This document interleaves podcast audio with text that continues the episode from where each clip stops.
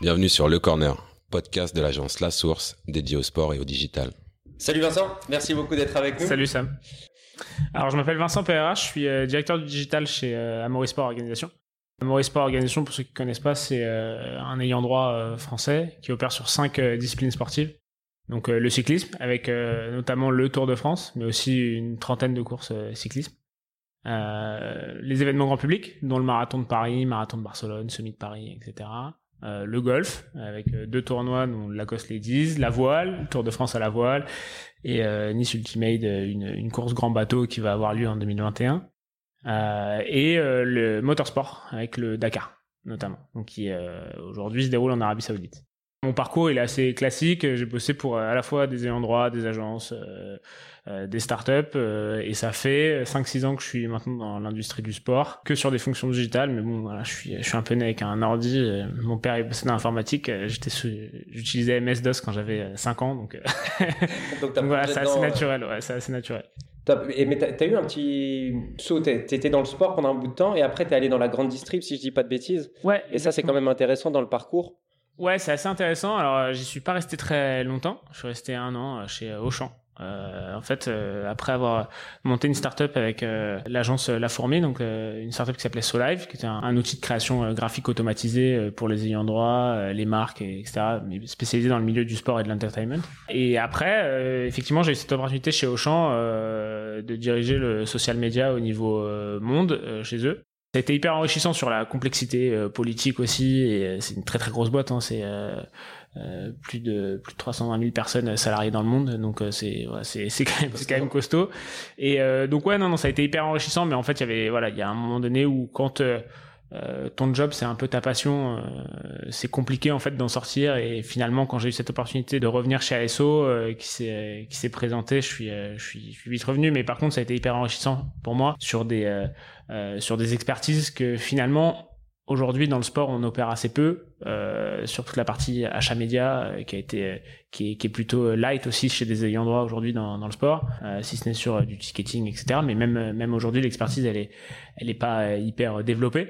Euh, mais en revanche, voilà, chez chez un retailer comme nous où on devait faire du chiffre d'affaires sur de l'e-commerce via le canal social media ou même driver des gens en magasin via le canal social media, c'était voilà, ça m'a permis effectivement de construire une expertise encore plus forte sur sur ces thématiques-là. Donc c'est un en, soi, ça a été hyper enrichissant, même si c'était pas c'était pas aussi excitant que l'est euh, le milieu du sport. Ouais, vendre, euh, vendre, des, vendre de l'alimentaire, c'est pas exactement la même passion que non, être sur les événements de sport. Et, mais, et par contre, euh, pour prendre, t'as réussi à prendre des choses de l'industrie, justement de la grande distrib, euh, que t'as appliqué au sport derrière. Est-ce que, en termes d'industrie, la grande distrib est plutôt en avance ou en retard sur une sur un écosystème comme le sport?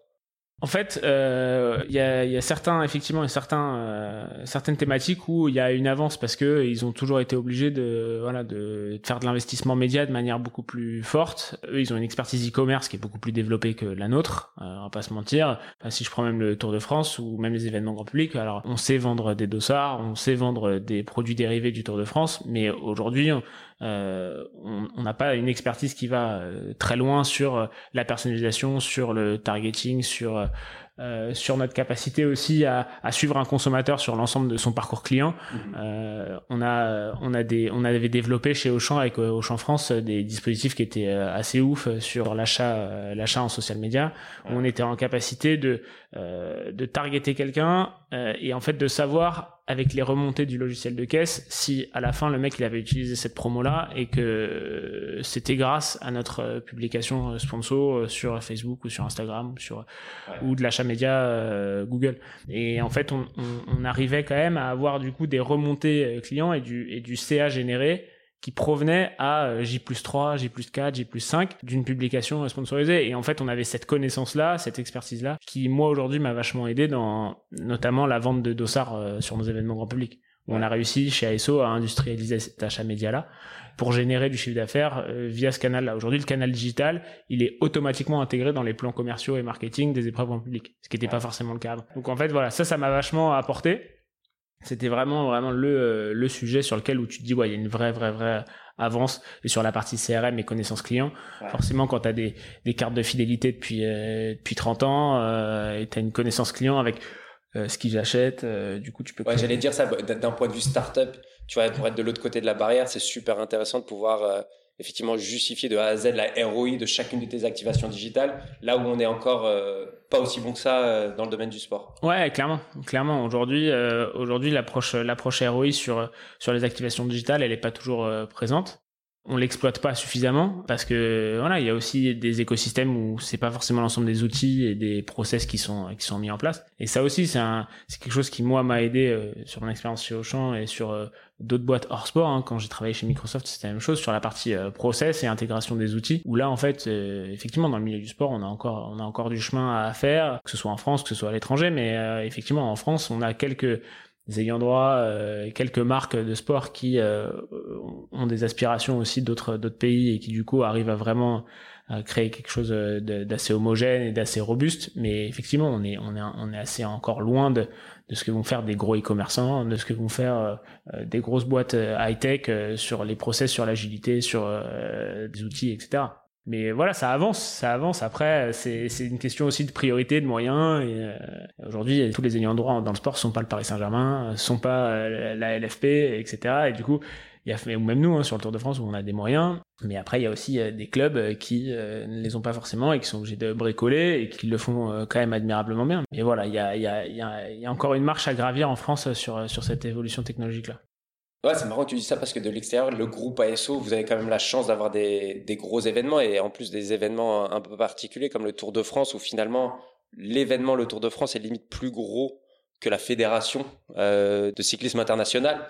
Et, euh, et c'est marrant de se dire que tu as quand même une grosse limitation sur ce que tu peux faire sur le digital encore parce que, parce que fondamentalement, quand tu le vis de l'intérieur, bah, tu te dis que les moyens sont pas forcément aussi gros que ce qu'on pourrait penser. En fait, c'est euh, pour, pour, le coup chez, chez ASO et alors, le Tour de France effectivement, c'est euh, l'événement cycliste euh, numéro un. Je pense que c'est l'événement qui est le plus essentiel à l'économie du cyclisme aujourd'hui. et on le voit aujourd'hui, même dans une période très complexe qui est la période Covid. on arrive du coup, on a un Tour de France qui va s'élancer samedi, 29 août. On, a, on arrive à à, maintenir à maintenir cet événement là qui est quand même euh, clé pour euh, toute l'économie du cyclisme. Et ça c'est et même euh, politique en France hein, c'est essentiel pour la bah, France même d'un point de vue sport international c'est un des dix plus gros événements de sport. Exactement. Donc donc c'est c'est c'est extraordinaire qu'on qu'on arrive qu'on arrive à le maintenir. Et en fait non chez chez chez ASO les moyens les moyens quand même on, on, on en a. Et ça c'est c'est quand même génial de pouvoir travailler au quotidien Aujourd'hui, on a, on a juste tellement d'événements aussi chez ASO. On a, on a, une, on a quasiment 70 événements tout au long de l'année. Et nous, tu vois, sur la direction digitale, on est en transverse sur l'ensemble des événements. Donc, euh, il y a un moment donné aussi, il faut réussir à prioriser certains chantiers, prioriser les, les sujets. On n'a pas non plus des équipes euh, extensibles. Et, euh, et, finalement, on arrive à, à faire des, des, super choses. Là, on a sorti le nouveau site du Tour de France le vendredi matin, qui est la première brique de ce qu'on essaye de construire pour pour 2021 sur des gros sujets CRM, de personnalisation, d'accompagnement de nos utilisateurs dans leur expérience digitale. Et voilà, et on, a, on a des discussions avec, beaucoup de nos sponsors, beaucoup de nos diffuseurs, euh, notamment aussi, sur euh, comment est-ce qu'on peut réussir à avoir des écosystèmes euh, digitaux qui soient complètement complémentaires et qui servent chacun, nous, de nos clients, parce que les diffuseurs, nos partenaires, c'est nos clients sur le Tour de France notamment. Et on essaye vraiment de travailler de manière conjointe pour, pour créer les meilleures expériences digitales pour, pour, pour, nos, pour nos fans justement, un des avantages de la, de la période Covid, c'est quand même dans le digital, on a vu un essor des besoins du côté euh, des côtés détenteurs de droits ou, euh, ou, broadcasters tout simplement. Qu'est-ce que vous avez fait, vous, côté ASO, qui t'a plu durant cette période? Comment vous avez réussi à être agile sur certains sujets? Est-ce que tu as des sujets en particulier que tu veux mettre en avant? Et au-delà d'ASO, est-ce que tu as vu des choses, toi, justement, qui t'ont beaucoup plu dans dans le domaine, dans l'industrie? Euh, nous, euh, de notre euh, de notre côté, euh, effectivement, la période Covid, elle a été, bah, elle a été inattendue et spéciale comme pour tout le monde. On a dû travailler en fait finalement encore plus sur la partie digitale parce que forcément, vu qu'on pouvait pas faire d'événements physiques, il a fallu trouver des pendants aussi digitaux. Et on a travaillé beaucoup aussi avec nos sponsors parce que voilà, aujourd'hui on a déplacé le Tour de France en, au mois de septembre. Au mois de juillet, il y aurait dû ne rien avoir. Et on a réussi voilà, à travailler avec eux sur de la création à la fois de contenu pour occuper l'espace médiatique et puis voilà euh, leur, leur offrir cette visibilité qu'ils n'avaient pas euh, du coup liée au report de, de l'événement en digital Et ça a été l'occasion pour nous vraiment d'accélérer aussi sur la partie e-sport et virtual sport, comme on l'appelle, sur sur la première édition d'un Tour de France virtuel avec Zwift, où euh, ça s'est monté euh, très vite. Euh, les premières discussions ont eu lieu mi-avril, et puis le Tour de France virtuel a eu lieu sur les week-ends week originels de, de juillet, des dates initiales du Tour. Et qui a été un super succès pour nous. on a réussi à avoir un plateau de, de pros qui était génial. On avait une prod qui était super euh, bonne. On avait des diffuseurs qui nous ont suivis, euh, qui ont fait de la diffusion soit en linéaire, soit en OTT, mais avec des résultats qui étaient, euh, qui étaient plutôt, plutôt satisfaisants. Nous, sur nos plateformes propriétaires, on a eu des super audiences sur nos lives YouTube, en YouTube première ou sur, ou sur Facebook, où on a eu des audiences qui étaient hyper satisfaisantes. Donc ça, c'était, c'était vraiment clé. Et les coureurs étaient contents, on jouait le jeu, on avait toutes les équipes quasiment euh, qui participent au Tour de France qui étaient euh, qui étaient présentes. On a eu euh, des top coureurs, on a eu des Julien Alaphilippe, des Chris Froome, des Egan Bernal, etc. Donc on a eu vraiment vraiment des, des super des super coureurs. Mhm. Donc ça c'était génial. Et on avait le pendant en fait amateur qu'on fait en physique d'habitude, l'étape du Tour de France qui regroupe 15 000, euh, entre 15 et 20 000 coureurs. Ouais, J'allais dire, c'est génial pour vous qui êtes à cheval un peu sur ces entités euh, phares comme le Tour de France, mais aussi comme sur de l'amateur grand public comme le marathon. Exactement. Et en fait, sur, euh, sur les dérivés de nos épreuves professionnelles en épreuves amateurs, mhm. donc l'étape du Tour de France virtuel qui regroupe d'habitude entre 15 et 20 000 coureurs, là en virtuel, on a on l'a transposé avec Zwift. Il y en a eu trois sur, sur trois week-ends, avec huit slots par week-end pour pouvoir participer, peu importe où que tu sois euh, dans le monde et que tu aies un slot euh, qui convienne à ta tranche horaire ou à ton week-end parce que si samedi tu peux pas parce que tu dois t'occuper de tes enfants, bah, dimanche matin tu peux peut-être monter sur ton vélo et, faire ton étape du tour. Euh, bah on a eu on a eu 90 000 90 000 un peu plus de 90 000 mecs dans le monde qui ont, pris leur vélo d'appartement pour faire les étapes du tour et sur les trois week-ends on a eu un, taux de un taux de repeat sur ces sur ces sur ces fans là et sur ces pratiquants là qui était de 2,1 épreuves sur 3 en fait. Donc en fait, c'est génial. On a eu des participations, un nombre de participations qui était. Même au-delà de ça, 90 000 participants, en sachant qu'il fallait justement son vélo d'appartement, se connecter, etc. C'est beaucoup. Ouais, ouais, non, non. Pour euh, nous, le, effectivement, les contraintes euh, de pour pour pouvoir faire cette étape du tour, elles étaient quand même les barrières à l'entrée étaient assez fortes parce qu'il te faut un, un bon vélo d'appartement, il te faut un home trainer euh, connecté, il te faut un abonnement à la plateforme Zwift.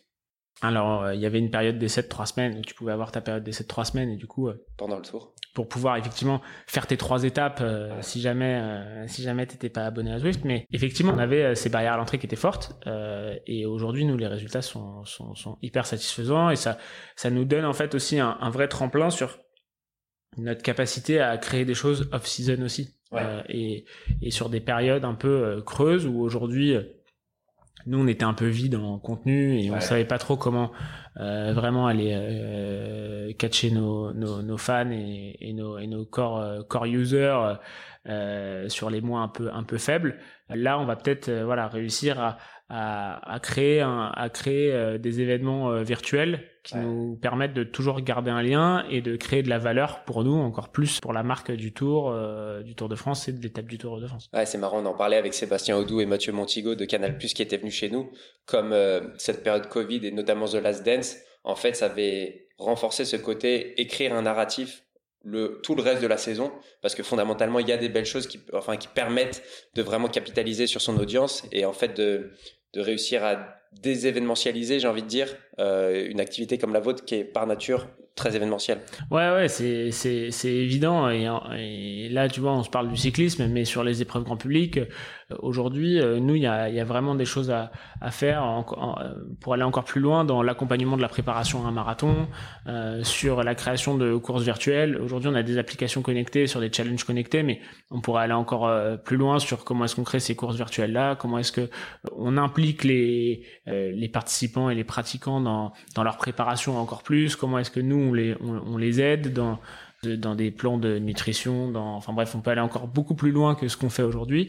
Et ce, ce type d'outil-là qui, qui euh, génère de la, de l'engagement euh, et de la fidélité finalement, parce que au final, si, si on crée cette, cette communauté qui est hyper forte tout au long de la saison, nous, on arrivera encore plus à leur euh, et pousser des messages, les accompagner et les fidéliser sur, sur nos épreuves. Parce que nous, l'enjeu, il est là aujourd'hui. Nous, l'enjeu, c'est que un mec qui va faire le 10K de Paris, il fasse aussi le semi, il fasse aussi le marathon.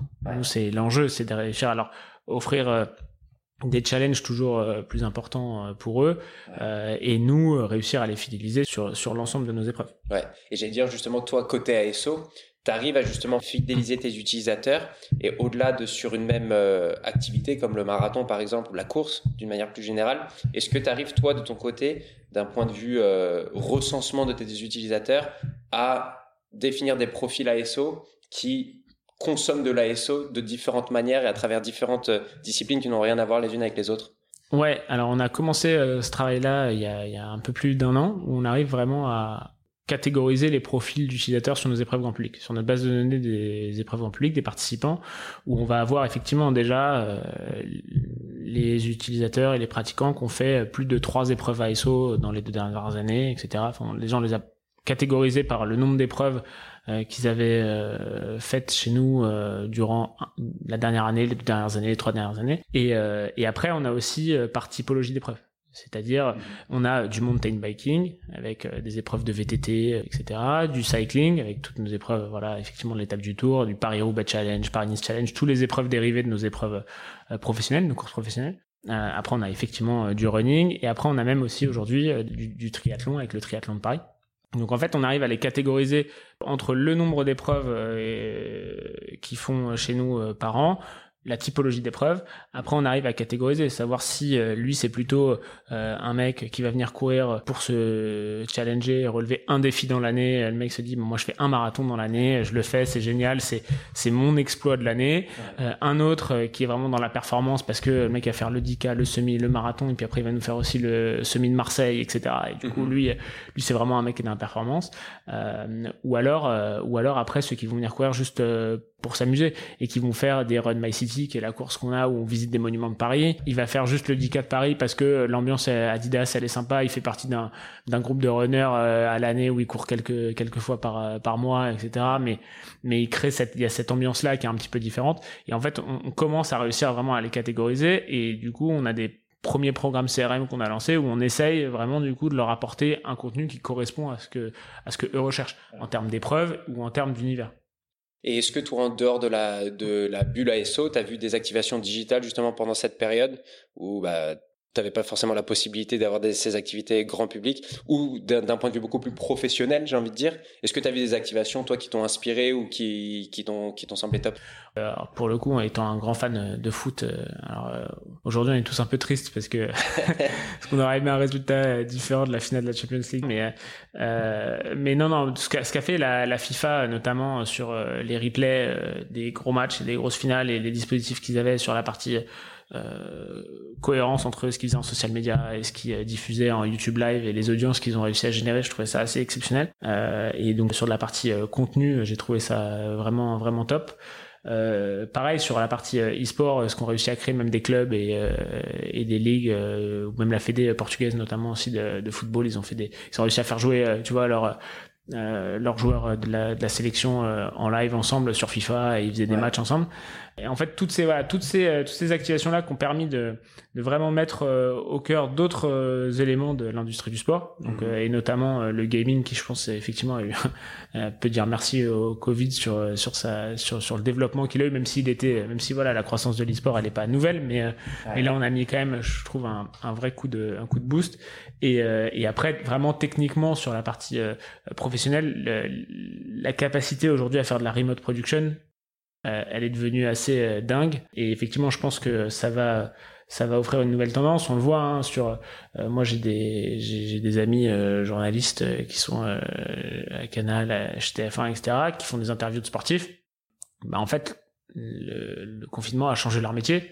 alors, certes, c'est pas le même rendu et la même typologie d'interview, mais ça va leur permettre en fait de de réaliser beaucoup plus de choses de manière beaucoup plus simple parce qu'aujourd'hui maintenant c'est rentré dans le dans, dans une certaine normalité que euh, de faire ton interview euh, via Zoom ou via Skype ou en FaceTime ou ce que tu veux de faire un live euh, de faire un live sur les réseaux sociaux directement en discutant avec quelqu'un soit via du natif soit via un outil dédié et en fait ça permet de, de développer effectivement le, le, le nombre de contenus et les audiences que tu peux réaliser Et ça, ça a vachement, je pense, servi aussi nos, nos métiers. Ouais. J'allais dire, c'était une folie pendant le confinement, les, les Instagram live, quand tu regardes les, chiffres qu'un Karim Benzema a réussi à avoir sur sa chaîne en direct, c'était, c'est vrai que c'était, par la force des choses, tu étais obligé de l'apprécier dans ce format-là et je trouve que ça remplace pas le fait d'être le présentiel et cette interaction que tu peux avoir sur d'autres types d'interviews. Mais c'est vrai qu'en termes de volume et en termes de commercialisation de ce type de contenu, c'est vrai que c'est impressionnant ce que tu peux faire en fait.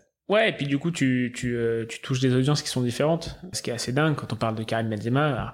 Forcément, en plus, euh, Karim Benzema, il arrivait à avoir euh, Pelé en live, à avoir Cristiano Ronaldo, à avoir, euh, tous les bah, tous, tous les gens que lui connaît et ses potes. Et finalement, il avait des discussions hyper ouvertes. Et tous les mecs que lui a touché via ces lives-là, si une de ces marques avait voulu vraiment s'y intéresser, intéresser et que il y avait eu un deal qui avait été fait, j'en sais rien, avec entre Adidas et Karim Benzema sur, sur, sur ces lives-là l'audience qu'ils vont qui vont aller toucher elle est vraiment sur du corps fan de Benzema assez jeune euh, et du coup ils auraient pu euh, voilà vraiment créer du brand awareness de manière assez assez dingue. Parce que ce qui était ce qui était cool aussi c'est qu'il avait ce format là avec des grandes superstars qui parlent à différentes générations mais il avait aussi du Nani qui venait euh, et qui, qui, touche un, un, tout autre public. Et c'est vrai que ça a été fait de manière naturelle tu vois quasiment systémique. Et en fait bah ça montre que déjà ces communautés-là peuvent toucher différents types de générations de manière différente et de manière ouais, très simple en termes de setup. Mmh. exactement. Euh, et de toute façon, on l'a vu pendant le confinement, ça a été ça a été assez fou. Et pareil, le, le développement des euh, des applis de, de training, de fitness, de de, de, de cross training, de crossfit, etc. Ça s'est développé un truc de dingue. Et on le voit aussi, hein, même des, des anciens joueurs qui ont lancé leur programme d'entraînement à ce moment-là, des euh, Patrice Evra, des Nicolas Nelka, qui ont lancé des des applis de de fitness euh, payantes. Et du coup, il y a eu un développement aussi euh, du business qui a été qui a été dingue. Et ça, le social media permet aussi d'avoir des canaux de, de, de vente qui sont qui sont beaucoup plus rapides et qui, qui permettent de, de toucher vraiment des des, des cibles de d'utilisateurs qui sont hyper hyper hyper précises quoi. Donc là on a vu côté en fait euh, de ton côté la digitalisation en fait des, des workflows qui est super intéressante. Est-ce que du, du côté consommateur donc naturellement oui parce qu'on on en parlait avec les réponses et les audiences qu'ont pu faire ces, ces athlètes euh, pendant la période de confinement.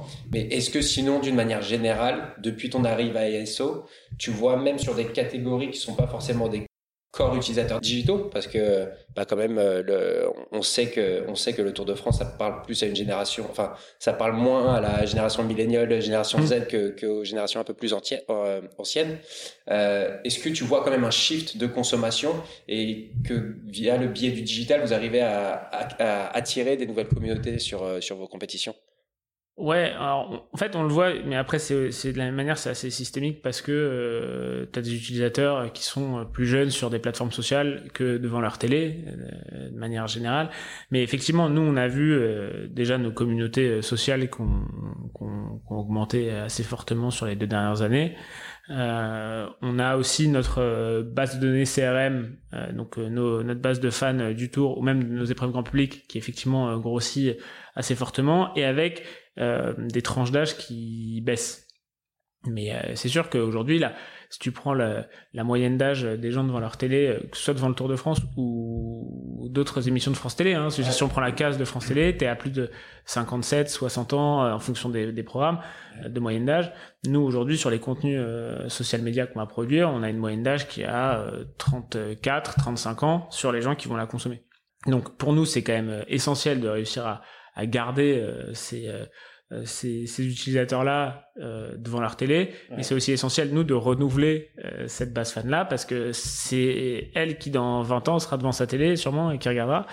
Euh, et non, nous, ce qu'on on a, on a constaté, c'est que sur l'OTT chez France Télé, et sur toute notre partie nous second second écran avec les Ray Center qu'on a bah, qu'on a refondu là cette année notamment qui apporte énormément de data énormément de de contenu Near Live, etc. Euh, ça nous permet, nous, de, de capter une nouvelle audience qu'on fidélise, qui reste vachement longtemps, euh, qui reste plusieurs euh, dizaines de minutes parfois pendant un après-midi sur notre race center pour suivre pour suivre la, course, mhm. avec effectivement, je te disais, des, des, des near live qui sont issus de nos feeds Twitter, de nos feeds Facebook, des stories des stories que là on est en train d'intégrer dans l'app dans l'app mobile façon Instagram qui sont toutes les stories que nous on crée sur du contenu de résumé de data de stats etc et donc toutes ces ces, ces, ces plateformes là nous un peu second screen qui nous aident parce qu'on n'a pas le flux live sur nos plateformes à nous parce que c'est nos diffuseurs qui qui diffusent les étapes du Tour de France. Mais nous nos plateformes propriétaires où on apporte de la, de la donnée supplémentaire et de l'information euh, complémentaire au live, mhm. elles nous ont permis effectivement de rajeunir vachement euh, les, les, les audiences. Et du coup, juste pour rappel, pour que tu vois, euh, reprendre un peu de hauteur dessus, vous, vous êtes sur un business de vente de droits. effectivement, comment est-ce que tu arrives, on parlait de France Télé, comment tu arrives toi côté, côté détenteur de droits à avoir un équilibre sur tes activations digitales comparé à ce que vous vendez fondamentalement aux broadcasters et que les broadcasters veulent retrouver en exclusivité sur leur plateforme Comment tu gères tout ça? Mm. Alors, si on prend l'exemple de France Télévisions, on a, on a vraiment travaillé en bonne intelligence avec eux. Euh, tu vois, si on prend même un, un élément très précis qui est la Google One Box, potentiellement, où euh, effectivement dans les moteurs de recherche, tu as des contenus qui remontent, etc. On travaille en bonne intelligence euh, pour leur offrir aussi certains droits. Mm-hmm. Euh, parce que eux c'est un vrai site média, c'est des vrais euh, c'est des vrais enjeux pour eux simplement média de, de, capter l'utilisateur. Nous parfois ça l'est mais ça l'est moins euh, qu'eux et en fait dans les droits qu'on a avec eux de toute manière on a des rêves chers euh, publicitaires, on a de la vente de contenu etc. Donc c'est simplement de la bonne intelligence. C'est-à-dire qu'aujourd'hui, nous, c'est nos clients, donc on veut que nos clients soient satisfaits. Euh, et euh, en même temps, eux, leur enjeu, c'est que nous, nos audiences, elles soient suffisamment captives. Euh, parce que si on prend euh, l'audience France avec France Télévisions, la home de notre site, quand tu arrives, on va te pousser vers le live qui est chez France Télé. Le Race Center, typiquement sur la et partie tu le fais par territoire, ça, ça, a d'ailleurs poussé vers le. T'arrives à le faire par territoire. Ouais, dès qu'on a des exclusivités et des, et des, des, contrats avec nos broadcasters, effectivement, on a des, des redirections de notre home vers le live center qui va être chez France Télé mhm. ou chez un autre diffuseur. Euh, et, euh, et, après, voilà, c'est des, des, discussions qu'on a sur de la création de contenu. Nous, on sait qu'on a dans nos contrats, on garde euh, un droit de pouvoir pousser du near live sur nos plateformes jusqu'à une dizaine de minutes de course par jour. Euh, eux, de leur côté, euh, profitent aussi de nos audiences, profitent. on a une playlist YouTube qui est mise en avant sur la recherche Tour de France où là on a le droit à cinq vidéos, elle est brandée Tour de France et dans ces cinq vidéos là on va euh, en mettre à disposition de France Télé, euh, mais parce que c'est de la bonne intelligence, qu'on travaille euh, bien ensemble et que ça sert nos deux intérêts plus France Télé va faire de l'audience, plus France Télé va être content, et plus France Télé euh, ne voudra jamais perdre euh, le Tour de France sur le territoire français. Donc euh, voilà, c'est de la bonne intelligence, et, et en plus, chez eux, alors avec leur responsable digital, Gauthier Curtil, avec qui on s'entend très bien, voilà, ça, c'est, plutôt voilà, toujours en bonne intelligence pour servir les intérêts de chacun au mieux. Et sur l'internationalisation des droits, vous en êtes tout au niveau du Tour de France? Parce qu'on sait que c'est, c'est très fort en France. On sait que euh, l'avènement de Lance Armstrong à l'époque avait créé une énorme visibilité internationale et notamment aux États-Unis. Vous en êtes tout sur le comparatif entre euh, droits domestiques et droits internationaux?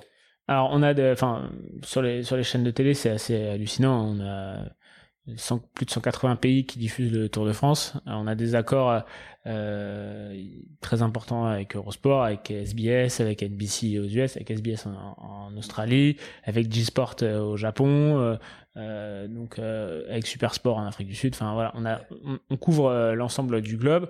On a des pays qui sont plus ou moins forts, mais en fait on a des audiences qui sont très importantes. et après sur la digitalisation des droits on a effectivement des discussions très fortes. On a eu le premier euh, euh réacteur 100% OTT euh, Flowsport au Canada, euh, avec lequel avec lequel nous on travaille depuis l'année dernière, mhm. avec qui ça se passe très bien.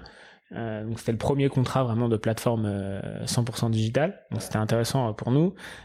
et après on a des on a des lots de de droits euh, supplémentaires digitaux qu'on vend et qu'on travaille avec eux sur euh, de la data additionnelle, sur du, bah, la mise à disposition d'un race center aussi qui est complètement ensuite brandé que peuvent intégrer chez eux. Et euh, voilà, donc nous, on commence à vraiment aussi avoir cette, ces packages digitaux avec euh, des, additionnels en digital qu'on arrive, arrive à aller vendre à nos, à nos diffuseurs. Ouais, j'allais dire ça, c'est super intéressant aussi pour revenir à ce que tu disais un, tout petit peu plus tôt sur le côté tes équipes qui vont maintenant filmer du contenu sur place à partir de moyens, j'imagine, un peu différents, pas forcément euh, de la caméra type, mais aussi du, téléphone, etc.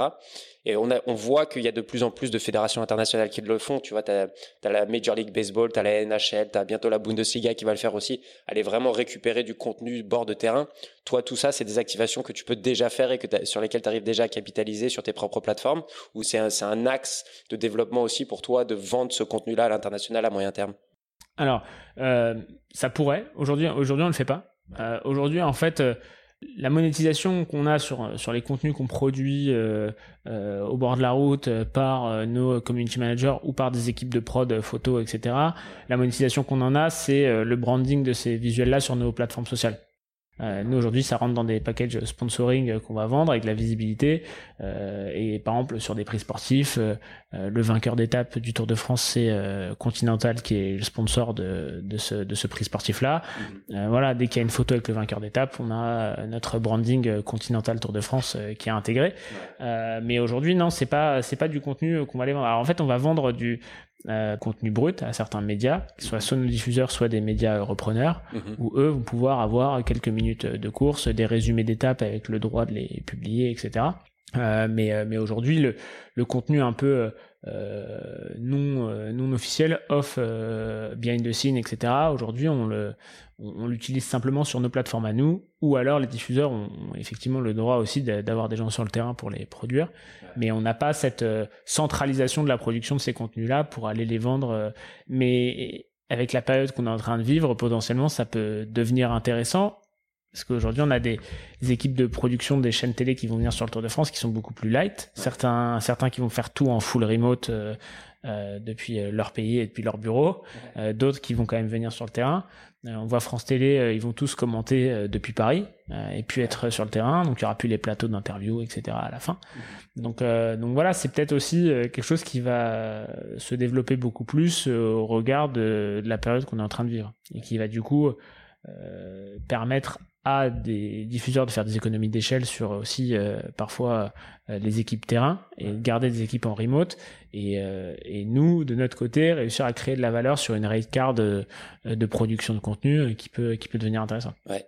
Et justement sur cette création de valeur un sponsor type ASO et, euh, et qu'on prenne pour le cyclisme ou qu'on prenne pour les marathons, etc.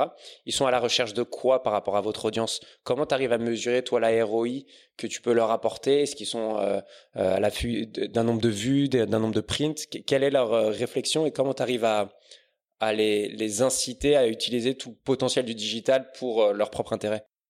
Ça, diffère vachement d'une épreuve à l'autre et surtout d'un univers à l'autre. Sur le Tour de France, c'est un peu aussi euh, comme euh, sur tous les gros événements sportifs, ils viennent aussi acheter une marque et de la visibilité et de la et de la part de voix média, de la visibilité que ce soit télé, terrain.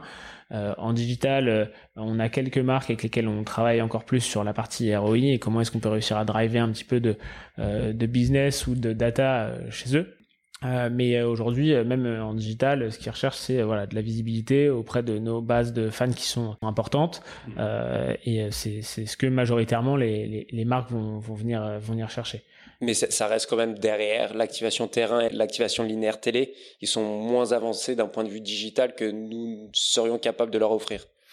Euh, ouais, ouais, ouais, mais on a, on, lance des nouveaux produits euh, digitaux euh, tous les ans pour essayer de leur, leur montrer ce qu'on est capable de faire et la personnalisation qu'on peut, qu'on peut, qu'on peut offrir. Tu vois, que ce soit sur de la landing page publicitaire qui est différente sur un contre-la-montre et qui est différente d'un pays à l'autre en fonction de euh, des besoins et des euh, territoires sur les l'affect que peut avoir une marque ou une autre par rapport à une cible. Euh, et donc voilà, on, travaille la Fantasy League qu'on a qu'on a lancé avec l'intégration de certains de nos partenaires et là pour eux c'est aussi mettre en avant leur savoir-faire, typiquement NTT qui est notre partenaire technologique. Là cette année dans la Fantasy, dans la Fantasy League by Tissot du, Tour de France, auras la mise en avant de ce qu'ils appellent le Entity Predictor, qui te permet, sur la base de données de X saisons cyclisme, de savoir qui sont les 3-4 favoris de l'étape du jour, et de toi, dans ton équipe, du coup, potentiellement les prendre pour la journée. Euh, et donc voilà, c'est, on arrive à créer un peu cette valeur-là, mais sur le cyclisme, c'est majoritairement de la, de la valeur média que les partenaires vont venir chercher, que ce soit en digital ou que ce soit en linéaire, euh, mais de la visibilité. En revanche, c'est ce dont on se parlait tout à l'heure sur euh, ASICS, qui est une vraie belle activation cette année qu'on a réussi à mettre en place. Alors malheureusement le marathon de Paris n'aura pas lieu cette année, il est annulé et, on va. Maintenant ils sont après toi pour retrouver ce chiffre. Euh, les gens, euh, les, les, les, les, utilisateurs viendront courir courir l'année prochaine avec nous à Paris en 2021, mais on a réussi cette année sur les, inscriptions avec des, des, procédés assez basiques hein, de, de, promo code et d'intégration de, banners à avoir un vrai ROI avec une vraie génération de chiffre d'affaires sur les emails de confirmation d'inscription où en fait toutes les personnes qui se sont inscrites au marathon de Paris recevaient cet email-là avec une banner et un promo code à utiliser sur le euh, e-commerce du site.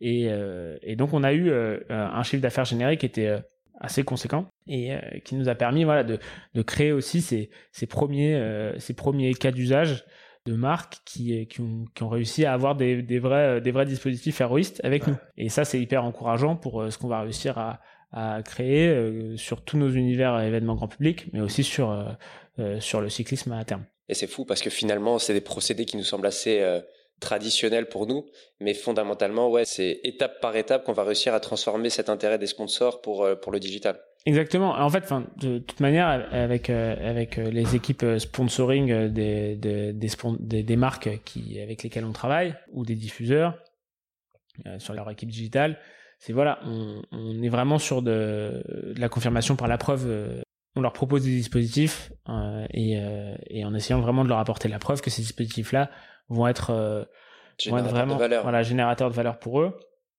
Et, voilà, c'est ce qui nous pousse parfois, effectivement, à, nous, il y a des valorisations où on va offrir quelque chose, une activation, on va l'offrir une année pour, voilà, pour leur prouver que finalement il y a une vraie valeur derrière cette, derrière cette activation-là et réussir à, créer nous ensuite plus de valeur pour nous sur les sur les années sur les années futures. Et dernier sujet, on, le disait très rapidement en début d'échange, mais ASO a la particularité d'avoir des événements qui sont plus gros que les fédérations auxquelles vous appartenez. Pour reprendre l'exemple du Tour de France, vous dépendez de, de l'Union cycliste internationale, mais fondamentalement, vous, votre événement en propre, est plus impactant. Et je, dirais que sur pas mal d'événements, euh, le marathon de Paris a plus de visibilité, plus de notoriété que la fédération de course euh, française. Comment est-ce que vous réussissez à, jouer de cette position-là qui est un petit peu particulière parce qu'à la fois t'es es, une aubaine et à la fois t'es une menace d'une certaine manière Bah, en fait, c'est de la même, la même manière euh, qu'avec nos diffuseurs. En fait, c'est de la bonne intelligence. Aujourd'hui, euh, nous, euh, certes, on a une position dominante sur certains de nos événements, mais nous, l'enjeu, c'est que le cyclisme continue de se développer. et aujourd'hui, on a le Tour de France, certes, mais on a aussi Paris-Roubaix, on a aussi Paris-Nice, on a aussi Paris-Tour, le Critérium du Dauphiné, Liège-Bastogne-Liège.